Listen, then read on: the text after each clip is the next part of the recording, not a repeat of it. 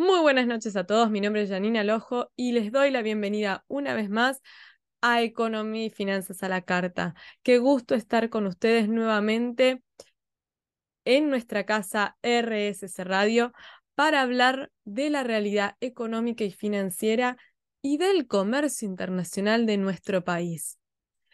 Como todas las semanas desde que empezó el 2023, tenemos una semana cargadísima de información muchísimos temas para hablar. Arrancó el mes de junio. Estamos en el último mes del primer semestre del año. Y claramente no viene siendo un semestre fácil. ¿Por qué? Porque tenemos el tema de la inflación. ¿Qué va a pasar con la inflación del mes de mayo? ¿Qué es lo que prevén los analistas privados? Cuáles son los valores que se están manejando. El 14 de junio se va a conocer dentro de dos semanas el número oficial del INDEC, pero la mayoría de las consultoras ya tienen hechas ciertas estimaciones. ¿De qué valores estamos hablando? ¿Y qué va a pasar de cara a junio? Porque junio se viene y con muchos aumentos. Tenemos prepagas que este mes van a aumentar solamente un 5,49% para todos los usuarios, no va a haber distinción en los ingresos. Esto es porque el índice de costo de la salud quedó por debajo del índice de evolución de la remuneración de los trabajadores estables. Por otro lado, tenemos em, educación. Los colegios privados de Cava van a aumentar un 11,1% y los de la provincia de Buenos Aires un 7,5%. Ustedes se estarán preguntando por qué no van a aumentar el famoso 3,35 eh, que estaba pautado, porque las paritarias docentes generaron sumas, eh, subas perdón, por encima del promedio que se había acordado. Después tenemos el aumento de transporte. Todo el transporte del área metropolitaria de Buenos Aires va a ajustarse un 8,6%. Por ejemplo, en el caso del subte, desde el 5 de junio el boleto va a pasar a valer unos 74 pesos pero se van a mantener los beneficios para los pasajeros frecuentes. El combustible hacia mediados de mes va a aumentar otro 4%. Telefonía celular, cable e internet tendremos subas mensuales retroactivas a mayo que mostrarán un 4,5% de incremento. Este porcentaje de aumento se va a mantener en el tiempo y se va a aplicar siempre sobre el valor del último día hábil de cada mes. En el caso de la energía eléctrica, en mayo se avanzó sobre la quita de subsidios para todos los que son usuarios calificados dentro del nivel 1, es decir, aquellos con mayores ingresos. Pero es probable que el verdadero impacto se vea en las facturas que lleguen durante el mes de junio. Tema alquileres. Complicado, porque todos aquellos que tengan eh, un año que se cumpla durante el mes de junio, el primer año de alquiler, por la ley actual van a haber un incremento del 100%. ¿Qué significa esto? Que, por ejemplo, si pagabas hasta el mes pasado 50 mil pesos de alquiler, vas a pasar a pagar unos 100 mil pesos. Empleadas domésticas, también tenemos un aumento por paritarias del 6%. Así que es un mes con muchos, pero muchos aumentos. Por otro lado, tenemos el tema de la deuda en pesos.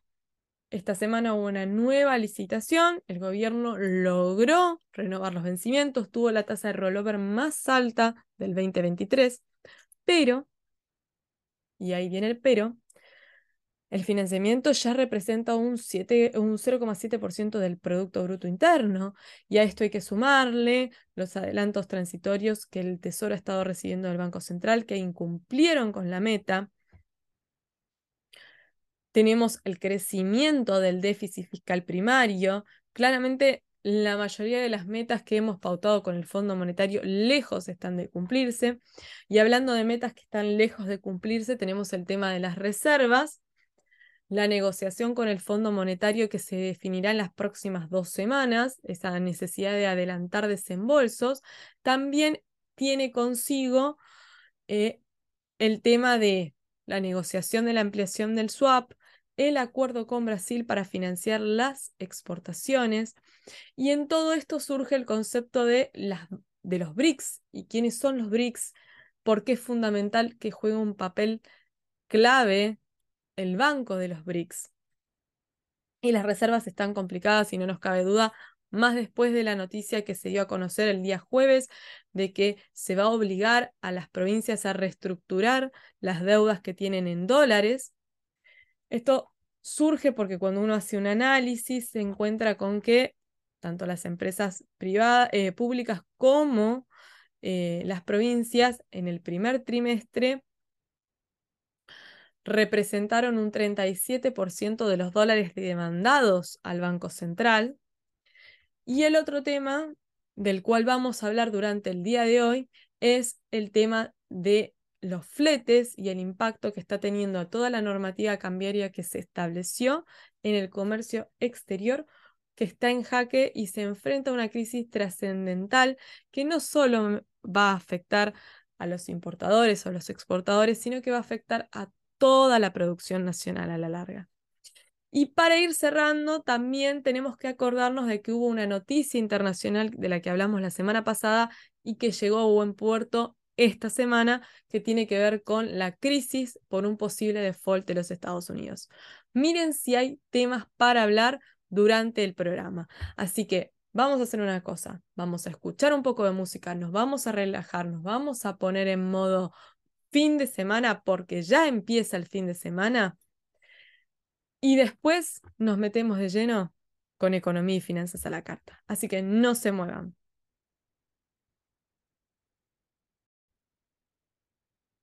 Nos metemos de lleno en la economía y obviamente uno de los temas que preocupan más conociendo todos los aumentos que se vienen en junio es la inflación de mayo. Vamos a tener que esperar dos semanas para conocer el número oficial que va a dar el INDEC, pero ya los analistas privados empezaron a adelantar sus previsiones. Obviamente, la semana próxima vamos a conocer el relevamiento de expectativas de mercado, que es el que publica el Banco Central, que nos va a dar un pantallazo más allá de la inflación, con otras variables económicas, pero ya hoy podemos empezar a hacer un análisis de lo que nos dejó mayo y ver cuáles son las estimaciones y en función de esto qué podemos esperar para junio. En dos semanas exactamente, el miércoles 14 de junio, se debería dar a conocer el número oficial de la inflación y todos los ojos están puestos en cuál va a ser el valor que informe el organismo que dirige Marcos Labaña. ¿Por qué? Porque en los últimos dos meses las estimaciones privadas quedaron por debajo del el número oficial. El IPC de marzo, alto, se podía explicar por una cuestión estacional. El de abril podía haber estado influido por la corrida cambiaria de las últimas semanas. Pero si mayo arroja también un número alto o mayor que los anteriores, mostraría una tendencia ascendente en un contexto de escasez de reservas y donde las elecciones las tenemos a la vuelta de la esquina. Obviamente hay quienes suponen que la corrida cambiaria de las últimas dos semanas de abril arrastró las consecuencias por lo menos a la primera semana de mayo. Pero bueno, ¿qué es lo que estiman los privados? El rango es muy amplio, va del 8,4 hasta el 9,2% y como todavía hay estimaciones y mediciones de los últimos días que no se llegaron a procesar, los números serían provisorios. ¿Cuáles serían los sectores que impulsarían la suba durante mayo? Por ahora se repetirían los mismos que vienen siendo detectados en los últimos meses equipamiento para el hogar, restaurantes y hoteles, indumentaria, y el muy polémico alimentos y bebidas no alcohólicas. ¿Y por qué digo muy polémico? Porque es el más intervenido de todos los rubros que mide el IPC.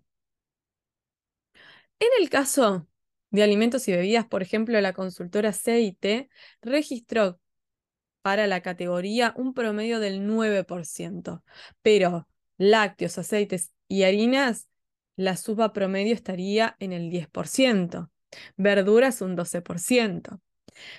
Por ejemplo, también menciona viviendas 12%, indumentaria 8,5%, equipamiento y mantenimiento del hogar en torno al 9%, medicamentos 11% promedio.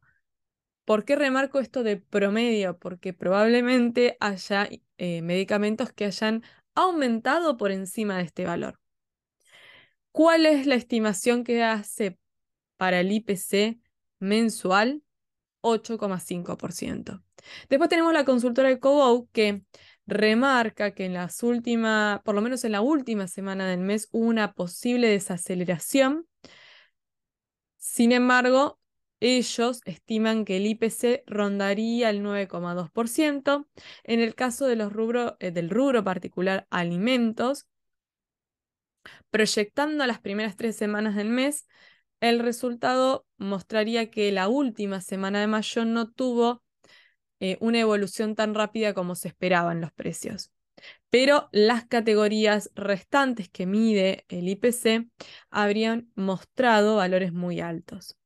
Después tenemos, por ejemplo, la consultora de Orlando Ferreres y Asociados, con una evolución de precios que está en torno entre el 8 y el 8,5. Hablan de una aceleración con relación a las mediciones que habían hecho el mes pasado. Y por ello creen que el número que informaría el IPC del INDEC no debería estar por fuera del rango del 8,5 y el 9%. Empiria y Ecolatina, por ejemplo, están en torno al 9%. Esta semana se confirmó que se levantaban medidas antidumping. ¿sí? Cuando se conoció el número del mes de abril, se anunciaron una serie de medidas que se iban a tomar, entre ellas la creación de una unidad especial y la quita de derechos antidumping en determinados sectores. Con relación a la primera, el lunes por boletín oficial se anunció la creación de la unidad de seguimiento, trazabilidad y promoción de las operaciones de comercio conformada por representantes del Ministerio de Economía, de la Secretaría de Comercio, de la Secretaría de Industria y de Desarrollo Productivo, de la Secretaría de Agricultura, Ganadería y Pesca, de la FIP a través de la DGA, de la DGI y de la Dirección de Recursos de Seguridad Social, del Banco Central, la Superintendencia de Seguros, la UIF y la CNB. También se dio a conocer esta semana que quien dirigiría esta unidad especial sería Guillermo Michel, que es el actual director de aduana. ¿Cuál fue la primera medida que se tomó? Levantar los derechos antidumping que se encontraban hoy vigentes para ocho productos de ramas de insumos difundidos o bienes intermedios, principalmente apuntando a lo que es el sector alimentos y bebidas, construcción química y plástica. Obviamente esto está hecho a nivel posicional arancelaria, de distintos orígenes, y en el caso particular, cuando había derechos antidumping para las importaciones de determinadas empresas, también se han levantado. ¿Cuál es el hincapié que hace Economía para sustentar esta decisión? Es que básicamente van a impactar sobre 10 empresas que tienen una participación en la producción nacional superior al 80% y que han mostrado una rentabilidad en torno al 14%. Y sus precios mayoristas mostraron subas de hasta el 24%. Entonces, suspenderían por 120 días los derechos antidumping con la posibilidad de prorrogarlos por otro periodo igual. A ver, es llamativo porque estas medidas fueron solicitadas por las empresas que ahora son cuestionadas y en su momento, obviamente, se hizo una investigación y ahora se señala desde la Secretaría de Comercio que concentran un alto poder eh, de mercado, incluso en algunos casos son los únicos productores nacionales. Se supone que son factores que se deberían haber analizado cuándo se inició la investigación. Además, nos preguntamos desde acá,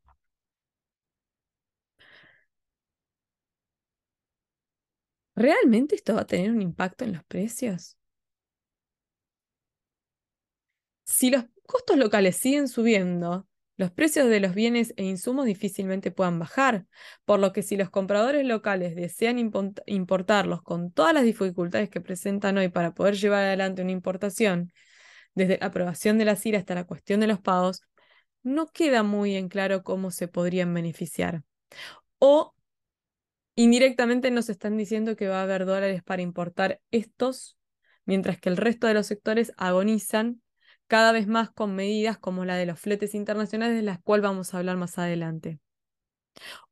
O vamos a terminar en un caso similar al de los bienes de capital, que las aprobaciones se aceleraron, pero los plazos iniciales se ubican en 365 días y le bloquean la posibilidad de acceder a los beneficios que tenían antes para poder hacer pagos vistas y poder cumplir con el proveedor. Además, extienden los plazos de financiación, lo cual hace totalmente inviable la, operación. Toda medida que tienda a restringir o intervenir en el mercado termina haciendo el efecto opuesto al deseado. ¿Por qué? Porque el resto de los sectores miran lo que está pasando, creen que pueden ser los próximos y toman medidas de cobertura. Eso es lo que pasa cuando se anuncian programas de controles de precio. Quienes no quedan alcanzados modifican sus políticas de precio, previendo que pueden ser llamados y no quedar tan atrasados con respecto a la inflación. La pregunta que se deben estar haciendo en sus casas es, bueno, ¿qué pasaría si estos números finalmente se confirman? Si el INDEC informara un valor mensual del 8,5 en adelante, hablamos de un nuevo máximo histórico mensual en los últimos 20 años. La última vez que se registró un valor tan alto fue en abril del 2002 con un 10,4%. También confirmaría que la situación de marzo y abril no respondía a cuestiones aisladas, sino que se ve una aceleración general de las expectativas, lo cual es muy peligroso en el contexto actual. Nuevamente estaríamos dejando un piso alto para un mes como junio que trae muchos aumentos. Como dijimos al principio, la semana próxima vamos a tener novedades del relevamiento de expectativas del mercado que hace el Banco Central. Vamos a tener una idea de las proyecciones mensuales, pero también de las anuales que está haciendo el sector privado y los ajustes que van a hacer en, en las previsiones de las principales variables económicas. Hasta ahora, ninguna de las medidas anunciadas cuando se conoció el valor de abril pareciera estar teniendo un impacto real en las expectativas. Entonces, pensar en iniciar un camino de desaceleración con la alta emisión en pesos que está habiendo durante estos primeros meses del 2023 es difícil de imaginar. Quizás si el número de mayo nuevamente es mayor a lo esperado, se empiece a tomar el problema en serio, se analicen medidas que realmente controlen o busquen controlar la inflación de verdad y no degenera esta ilusión de que se está trabajando en el tema cuando en realidad solamente estamos tirando más leña al fuego. Vamos a hacer un breve corte y ya seguimos con más economía y finanzas a la carta. No se muevan. Bienvenidos a un nuevo bloque de Economía y Finanzas a la Carta y siguiendo con la problemática de nuestro país, vamos a hablar de la deuda en pesos. ¿Por qué? Porque el lunes tuvimos una nueva licitación, el gobierno consiguió renovar todos los vencimientos y obtuvo financiamiento adicional. En total se obtuvieron unos 773.710 millones de pesos, por lo que durante 2023 se han obtenido unos 1.2 billones de pesos. Esto representa aproximadamente un 0,7% del Producto Bruto Interno. Vamos a ver qué era lo que vencía esta semana. El total de los vencimientos operaba en los 477 mil millones de pesos por lo que la tasa de rollover se ubicó en el 162%, es la más alta en lo que va de 2023. El financiamiento adicional fue equivalente a unos 295 mil millones de pesos. Esto siempre es en la primera rueda. Al día siguiente, esto fue el lunes, el martes siempre se puede extender un poco más, pero los datos duros y los que en general miramos son los de la primera rueda. Como veníamos viendo, la mayoría de los vencimientos estaban en manos privadas debido al canje que se realizó durante el mes de marzo. En este caso, operaban en el 84,4% aproximadamente. Según indicó el secretario de Finanzas, se recibieron un total de 980 ofertas por un valor nominal de un eh, billón eh, de pesos el objetivo era hacerse de unos 160 mil millones de pesos en instrumentos en moneda local y el equivalente a unos 350 millones de dólares a través de los títulos que ajustaban por tipo de cambio. ¿Qué tipo de instrumentos se ofrecieron? La oferta estaba compuesta por nueve instrumentos que tenían vencimientos que llegaban hasta el 2024, que esto es algo también que hay que remarcar en esta licitación se lograron extender los vencimientos. En cuanto a cobertura, el menú se dividía entre inflación y tipo de cambio. Ya, como habíamos visto en la última licitación, no se ofrecieron bonos duales, lo cual probablemente esté vinculado con las negociaciones que se están llevando adelante con el Fondo Monetario, quien ya pidió que se redujera la utilización de este tipo de instrumentos que considera que son muy problemáticos de cara al futuro. Como siempre, hubo un instrumento único para los fondos comunes de inversión, que fue una LELITE, una letra de liquidez del tesoro descuento, con vencimiento a junio de este año. También hubo tres letras del tesoro ajustadas por índice SAR, con vencimientos entre septiembre y noviembre, dos bonos ajustados a inflación, BONSAR, uno con vencimiento en agosto de este año y otro con vencimiento Acá tenemos otro dato también relevante. Julio del 2025. Llamativo. Nuevamente, logramos postergar todavía más la, la, deuda. Las tasas ofrecidas se ubicarían en este caso entre el 1,45 y el 4,5% anual por encima de la inflación. Los instrumentos que estaban atados al dólar, los famosos dólar linked, que se presentaron, tenían vencimientos al 31 de octubre de este año, a abril y septiembre del 2024, y fueron, por ejemplo, una letra del tesoro y dos bonos. En cuanto a, cómo se distribuyeron por los vencimientos, el 64% fue a 2023. El 36% restante se distribuyó, un 18% en 2024 y un 18% en 2025. ¿Cuál fue la preferencia de los inversionistas? En el caso de los bonos atados a inflación, aquellos que tienen actualización por índice SER, los inversores se distribuyeron de la siguiente manera. Aproximadamente unos 118 mil millones eh, con vencimiento en agosto, 40 mil millones en septiembre y 131 mil eh, millones a octubre. Casi 189 mil millones en noviembre, siempre de este año en pesos. El bono ofrecido a julio del 2000 25 recolectó unos 130, casi unos 140 mil millones de pesos. Quienes prefirieron volcarse a instrumentos que estaban dando cobertura cambiaria se distribuyeron de la siguiente manera. En el horizonte temporal más corto se volcaron al vencimiento del 31 de octubre por unos 11 mil millones de pesos y los que apostaron a plazos más largos, vamos a ver, a abril del 2024 29 mil millones de pesos y en septiembre unos casi 108 mil millones de pesos. La pregunta más interesante es quiénes están haciendo estas ofertas. Lo que se viene observando en las licitaciones anteriores es que los aportes de los inversores privados no eran tan importantes y que la mayor parte de la renovación se estaba dando gracias a la participación del sector público y de los bancos. Por lo que uno de los rumores que comenzó a circular durante esta semana era que probablemente se anunciara un nuevo canje de deuda para el sector público con el objetivo de rolear los vencimientos a 2026.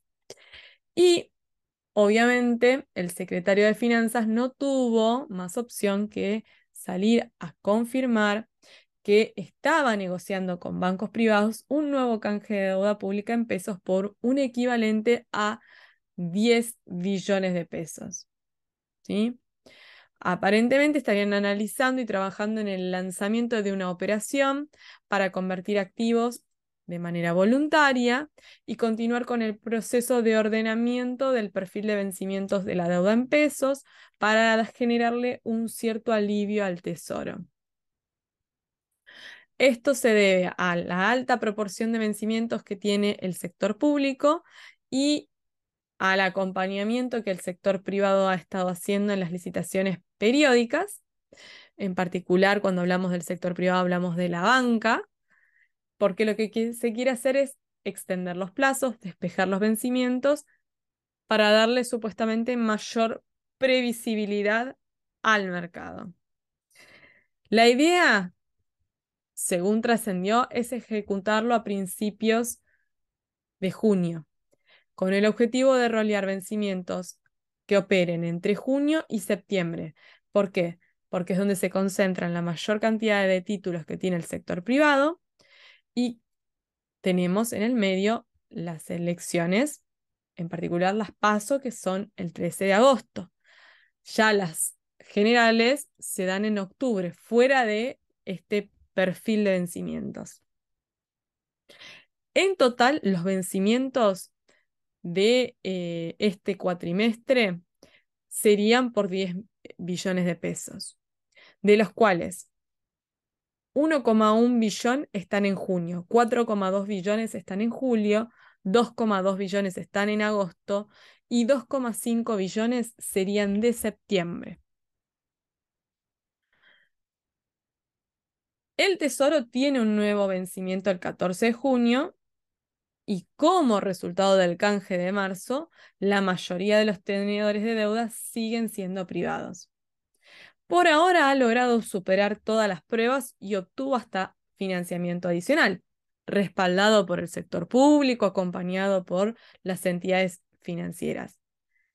Tengamos en cuenta que el déficit fiscal sigue creciendo y preocupa porque se está alejando de las metas pautadas con el Fondo Monetario Internacional. Lo comentamos la semana pasada, pero el déficit primario de abril fue de 331.373 millones de pesos. Por lo cual, el primer cuatrimestre suma un total de un billón, lo que equivale a 0,59% del Producto Bruto Interno. La meta que tenemos establecida quedó ya por fuera, porque estaba pautada en el 1,9% del PBI. Si continuamos con esta tendencia, al gobierno no le quedaría más opción que tratar de negociar, mover esta pauta a quizás el 2,5 o el 3% del PBI. Al mismo tiempo, recordemos que el Tesoro recibió en concepto de adelantos transitorios del Banco Central en lo que va del año unos 670 mil millones de pesos. La asistencia financiera representa un 0,4% del PBI. La asistencia financiera que se le realizó fue del 0,4% del PBI. Podemos creer que el mercado va a continuar acompañando siempre y cuando se le ofrezcan instrumentos indexados o ajustados. ¿Qué quiere decir esto? Que ante la cantidad de pesos que hay y la caída de demanda, es preferible para los inversores tomar posiciones de cobertura que brinden un rendimiento, aunque sea mínimo, que permanecer parados en pesos. La pregunta es, ¿qué va a pasar de cara a agosto, septiembre, o sea, ¿qué va a pasar después de las PASO? ¿Cómo podrían impactar los diferentes escenarios electorales en el resto de los vencimientos que quedan por delante? Tengamos en cuenta que agosto está a la vuelta de la esquina y que, por ejemplo, hoy la deuda en pesos indexada a pleno ya llega casi a los 90 mil millones de dólares. ¿Escucharon bien? 90 mil millones de dólares. Y estamos hablando que estaría en torno al 95% del total emitido en moneda nacional. El mercado solo está aceptando comprar deuda pública si está ejecutada, eh, perdón, ajustada a la evolución de la inflación o la devaluación. ¿Por qué? Porque espera que cualquiera de las dos variables se disparen en el corto plazo. Vamos a un brevísimo corte y ya seguimos con más economía y finanzas a la carta. Estamos de regreso en Economía y Finanzas a la Carta y ahora vamos a hablar del otro gran problema que tiene la economía argentina, que son las reservas.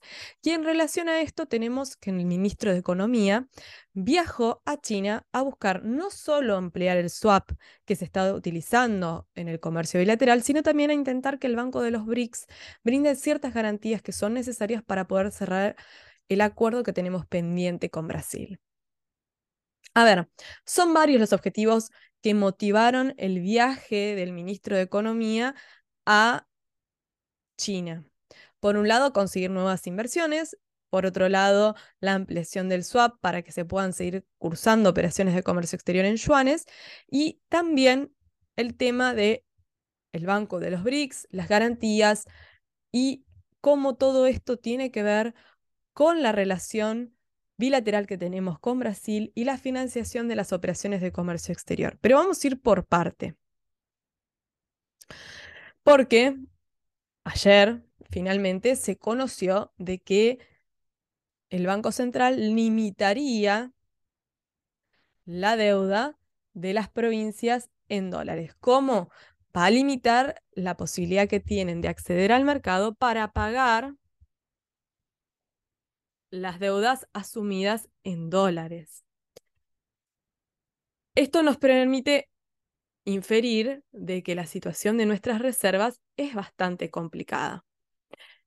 El Banco Central ha logrado, después de que el miércoles hubiera una jornada récord de liquidación del dólar agro, recordemos, el miércoles se terminó la primera etapa del programa de incremento exportador que estaba destinado al sector sojero, por eso se terminó la primera etapa del dólar agro. Y en, ese, eh, en esa jornada específicamente se liquidaron más de 1.042 millones de dólares. Por lo cual, el Banco Central logró que sus eh, reservas brutas volvieran a operar por encima de los 33 mil millones de dólares y obtuvo un saldo positivo de 451 millones de dólares el miércoles, ¿sí? Las compras netas de mayo, o sea, cerramos el mes de mayo con compras por 850 millones de dólares. La menor tasa de retención que ha tenido el programa eh, dólar soja desde que se ha implementado. Y sí podemos decir que se logró recortar el saldo negativo acumulado en 2023 porque a mayo cerró en unos 2.120 millones de dólares. Todo esto se da en un contexto en donde se está negociando con el Fondo Monetario Internacional la posibilidad de que se adelanten los desembolsos que se tenían planificados para este año por un equivalente a 10 mil millones de dólares.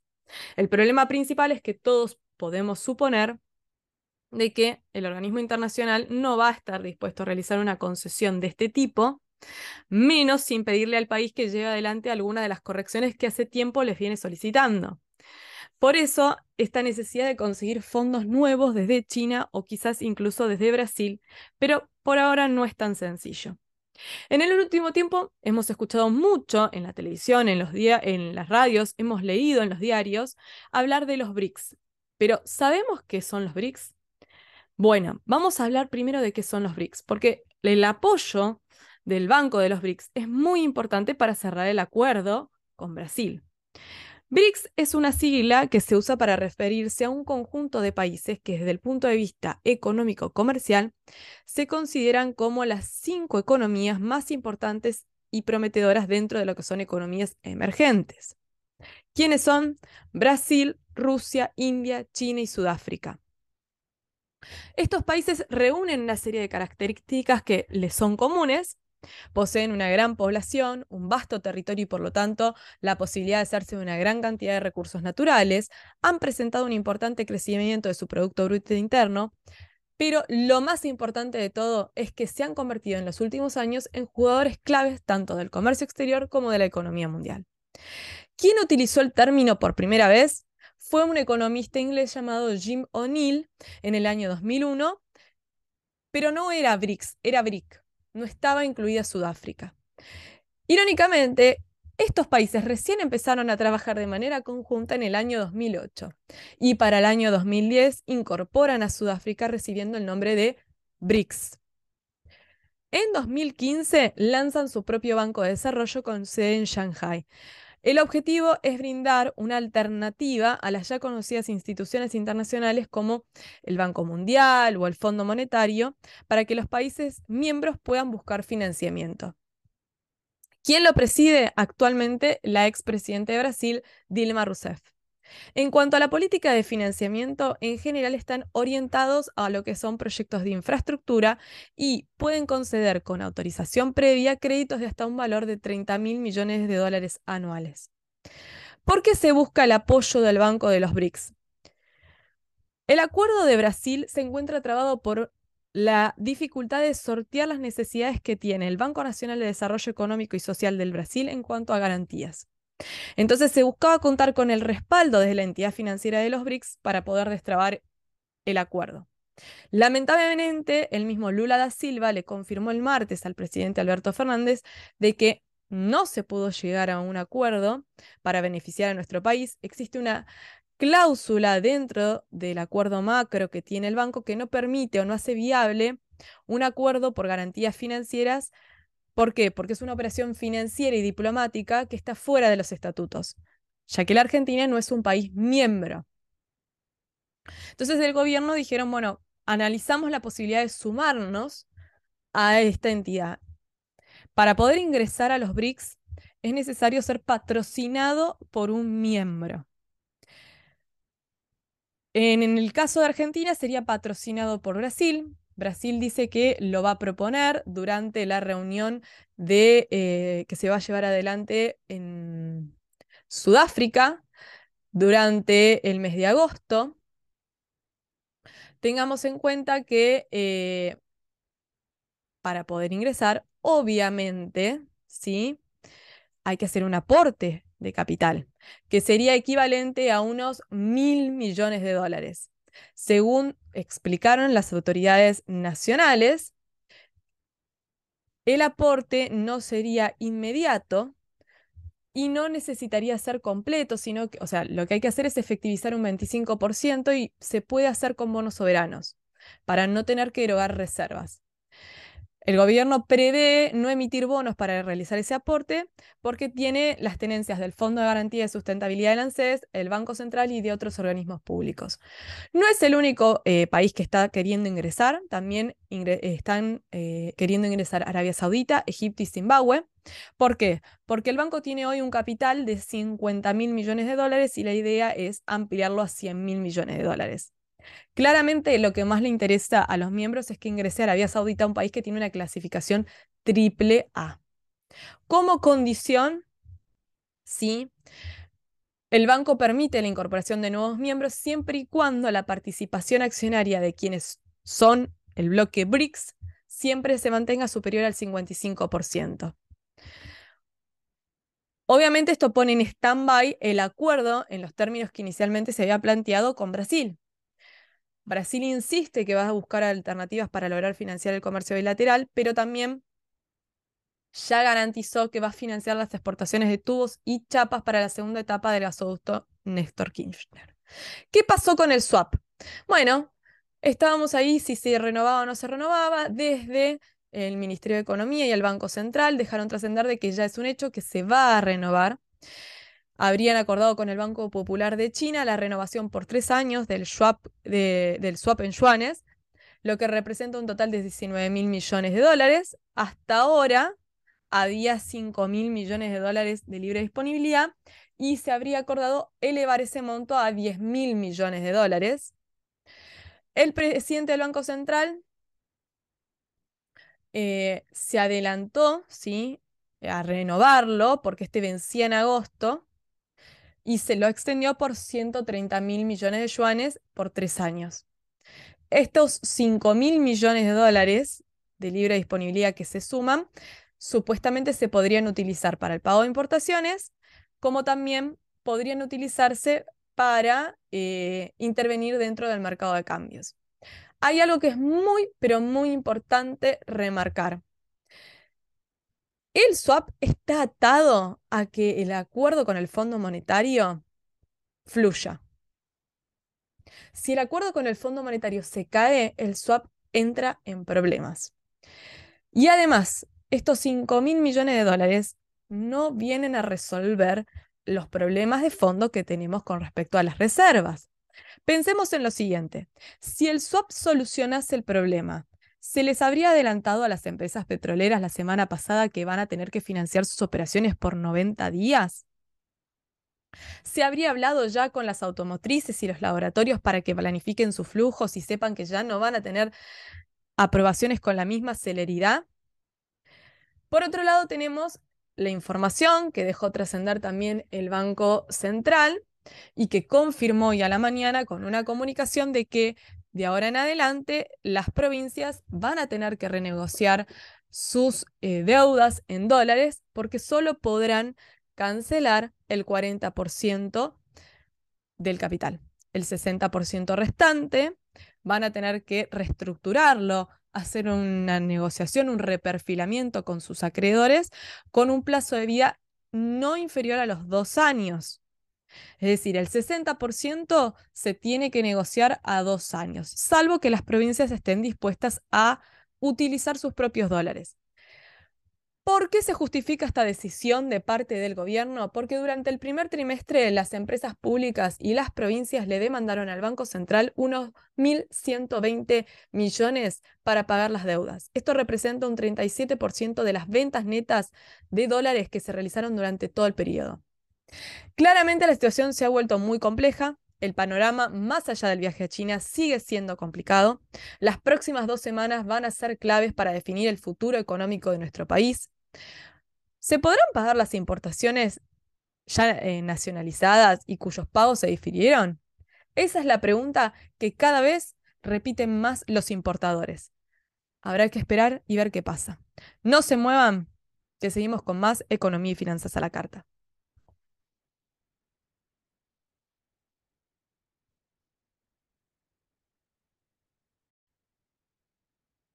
Estamos de vuelta en Economía y Finanzas a la Carta y vamos a hablar de un tema que ya adelantamos la semana pasada, que es la problemática de los fletes internacionales. ¿Qué pasó? A finales de abril, el Banco Central tomó una decisión bastante polémica que fue introducida a través de la comunicación 7746, Hubo una modificación en cuanto a los pagos de servicios y terminó afectando el pago de los fletes internacionales que se reforzó en las últimas semanas con la comunicación A7771. Básicamente, y siendo lo más concreta posible, se estableció que en el caso de servicios de flete y otros servicios de transporte, cuando las empresas estén vinculadas, se deberá guardar 90 días corridos de la fecha efectiva de la prestación del servicio para poder abonarlo. Y a esto se le sumó que todo pago de servicio de flete debe tramitar una CIRASE. Ya en otras modificaciones se había establecido que la FIB y la Secretaría de Comercio tendrían un plazo no mayor a 60 días corridos, contados de la carga de la información en el CIRASE, para expedirse. Sin embargo, ambas, con fundamento, podían ampliar por igual periodo ese plazo. Entonces, quienes deseen acceder eh, antes del plazo establecido para pagarlo, tendrán que hacerlo con financiamiento externo, algo que es difícil y que implica un alto riesgo en un escenario como el actual. ¿Cuáles fueron las consecuencias de esta normativa? Un verdadero caos. ¿Por qué? Porque las navieras y los agentes de carga empezaron a realizar consultas, a evaluar cómo podían seguir operando, pero también hubo muchas incertidumbres que se generaron para los importadores, para los exportadores, que no sabían qué iba a pasar con las cargas que estaban navegando, aquellas que estaban en origen esperando, con las ventas ya pautadas desde nuestro país. En primer lugar, se pensó que la medida iba a golpear y fuerte a los importadores, pero la realidad es que afecta a todos, importadores exportadores, y a la industria nacional en su conjunto. ¿Por qué? Porque poco a poco se empezaron a recibir notificaciones de los agentes de carga, mail de la naviera donde le notificaban a sus clientes de que no iban a continuar aceptando pagos de manera local. Los pocos proveedores que lo hacen han estado estableciendo una serie de diferentes pautas para poder seguir operando. Están quienes toman los pagos en pesos a cuenta y al momento en que realmente accedan al mercado harán un ajuste, están quienes aplicarán un tipo de cambio diferido, o sea, un tipo de cambio diferencial, previendo cuánto puede ser el tipo de cambio al momento en el que ingresen, aquellos que dicen que, bueno, se va a emitir una factura al momento de entregar el BL y em, luego será una nota de débito cuando realmente se pueda acceder al mercado, y también están aquellos que dicen, no sé, quienes dicen que solo van a tomar pagos en dólares de manera local o pagos en el exterior únicamente. O sea, hay un abanico de posibilidades que afecta, ¿sí? A los importadores, a los exportadores. Hay importadores que ya operaban utilizando el Incoterm CFR o CIF, pero también estos tenían zozobra, porque en algunos casos creían que además de tramitar la CIRA, iban a tener que hacer una CIRACE, lo cual no es necesario. Cuando uno compra CFR o CIF, el pago se sigue realizando como hasta ahora, amparándose en una CIRA. La pregunta que muchos se hacen es, bueno, ¿y qué va a pasar entonces con las importaciones? Aquellos importadores a los cuales ya se les informó que no se les va a aceptar más pagos de manera local y tienen cargas navegando, no saben cómo solucionar el problema, porque tramitar una CERACE para pagar un flete marítimo puede demorar de mínima dos meses y quizás el buque está llegando en pocos días. Obviamente que sin haber cancelado el servicio, no van a tener el libre deuda, no van a poder retirar el BL y no van a poder nacionalizar la mercadería. Esto genera muchísima angustia. Las demoras a la hora de hacerse de los bienes no solo pueden provocar rupturas de stock, sino también paras de planta por falta de insumos o repuestos para una maquinaria. Desde el punto de vista portuario, no nos tenemos que olvidar que si la mercadería llega a nuestro país y no se puede retirar el documento de transporte, la misma va a quedar esperando, lo cual va a generar un incremento en los costos de almacenaje. ¿Cuánto puede perder una empresa que tiene mercadería esperando dos o tres meses para disponer de la misma? Porque no hablamos solo de un costo logístico, también hablamos de un lucro cesante. También están aquellas empresas que estaban gestionando una compra y ahora tienen que solicitarle al proveedor que revea la cotización, que incluya el flete, ver si después de meses de aprobación de la CIRA, esta les sirve, si la información coincide o si tienen que gestionar una nueva. Para las empresas que compran al exterior, se acaban de bloquear cualquier Incoterm como el Exword, el FOB, el FCA, el FAS van a tener que empezar a trabajar con cotizaciones de mínimas CFR, es decir, costo y flete, o CIF, costo seguro y flete, CIP, DDP, DDU. Esto implica que los importadores van a tener que plantear nuevas condiciones al momento de negociar con quienes los proveen desde el exterior, puesto que claramente no pueden continuar aceptando cotizaciones que no incluyan el costo del flete. Y no todos los proveedores tienen la mm, gimnasia de ofrecer este servicio. ¿Y qué pasa con los exportadores? Bueno, acá el impacto puede llegar a ser doble, porque no solo que van a tener que empezar a ofrecerle a, sus clientes en el exterior cotizaciones Export o FOB, eh, FCA o FAS, ya no van a poder tratar de ganar competitividad con Incoterms que avancen en la logística internacional para ofrecer un servicio eh, diferenciado, sino que además tenemos el factor costos. ¿Por qué? Porque si las importaciones disminuyen, hay menos frecuencia en la llegada de buques, esto ya hace que haya menos espacio disponible para las exportaciones argentinas y sube el valor del flete internacional. Más allá de los costos, hay que pensar en los tiempos, en la industria nacional que se abastece no solo del mercado local, sino que genera a través de las importaciones productos que luego son exportados. Y pensemos lo siguiente, si los buques tienen problemas para venir, entonces va a haber menos frecuencia para sacar las cargas al exterior y todos sabemos que en el comercio exterior el tiempo es vital y que te deja fuera de un negocio. Si los contenedores quedan parados en el puerto esperando que la mercadería que llegó pueda nacionalizarse, va a haber menos disponibilidad para que las manufacturas de origen industrial, que son las que tienen mayor valor agregado, puedan salir al mundo y cumplir con todas las obligaciones. Entonces, todos entendemos que la situación de las reservas argentinas es dramática. Nadie lo discute, nadie tiene dudas.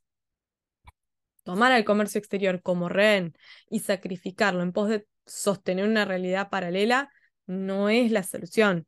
Aparte, implica tener un bajo conocimiento de la relevancia que tiene el comercio exterior en el funcionamiento de la economía nacional. Pensemos lo siguiente, la decisión de postergar el pago de los fletes puede llevar a la quiebra a muchas empresas directamente vinculadas con el servicio, al cierre de las filiales locales de empresas internacionales, lo cual va a traer una enorme pérdida de puestos de trabajo, también va a tener un impacto en toda la cadena de actividades que están vinculadas con el comercio exterior, pero también en la producción nacional, porque si caen las importaciones y las exportaciones, algo que viene sucediendo, esto implica menos trabajo para los despachantes, para los gestores, para las empresas aseguradoras y para otro montón de actividades vinculadas que van a tener que ajustarse para poder sobrevivir. Pensemos en esta situación. ¿Qué va a pasar con una empresa cuya carga quede dos o tres meses retenida en el puerto porque no puede acceder a la CIRASE para pagarle al proveedor del flete en el exterior? Alguna podrá absorber, absorber ese daño quizás, pero muchas otras se van a quedar en el camino. Sí, está entendiendo bien. Una firma importadora se puede fundir con una medida como la que se está imponiendo.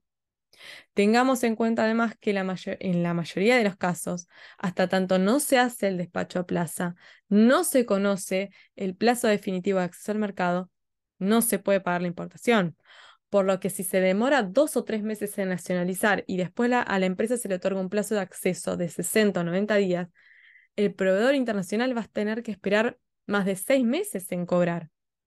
¿Cómo uno le explica a una persona de otro país con la que había negociado una cosa, que ahora de manera arbitraria el Banco Central cambió las condiciones y ya no se puede cumplir con lo pautado. ¿Y los exportadores?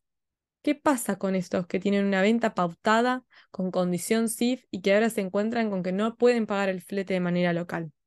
¿Cómo van a cumplir con el cliente en el exterior? ¿Qué hace una empresa exportadora que cobró un anticipo por una exportación y hoy no sabe cómo va a hacer para honrarla? La confianza es algo que tarda muchísimo tiempo en forjarse. Se pierde en un segundo. La relación comercial puede intentar recomponerse, pero jamás va a ser la misma. Y también, cada negocio que se cae, cada hueco que deja una empresa argentina es ocupado por una empresa de otro país totalmente diferente y probablemente no la recuperemos. Para exportar necesitamos producir, para fabricar necesitamos maquinarias, repuestos, insumos. Muchos llegan desde el exterior, por lo cual es vital que las importaciones fluyan. Para poder enviar nuestros productos necesitamos que los buques vengan a nuestros puertos. Y estos vienen a traer cargas. Nadie viene desde Asia o desde Europa con la bodega vacía. Argentina está lejos de los principales centros de producción y de consumo del mundo, lo cual es una desventaja que tenemos con respecto a otros países. La logística tiene la necesidad de ser nuestra aliada. ¿Para qué? Para que no perdamos competitividad. Y hoy, gracias a esta disposición de la autoridad monetaria de nuestro país, la logística se transformó en una pesadilla. Hoy, más que nunca, podemos decir que el comercio argentino está en jaque, que el comercio exterior argentino se enfrenta a una crisis trascendental y quizás es hora de mostrar más unidad que nunca entre todos los actores que intervienen y alzar la voz, no solo para defender el trabajo hoy, sino para garantizar un futuro para todos. Vamos a un breve corte y ya cerramos con esta nueva edición de Economía y Finanzas a la Carta.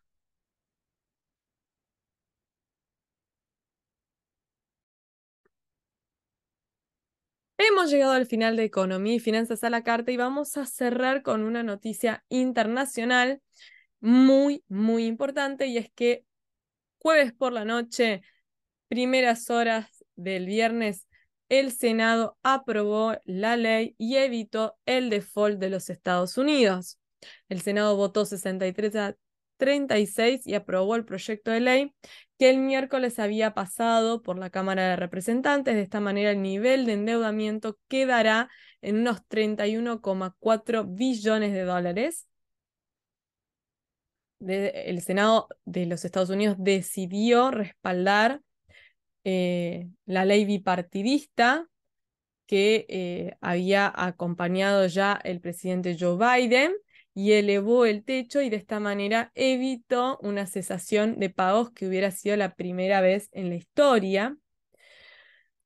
Tengamos en cuenta de que el Departamento del Tesoro había advertido que no iba a poder pagar sus facturas el 5 de junio si el Congreso no actuaba para entonces.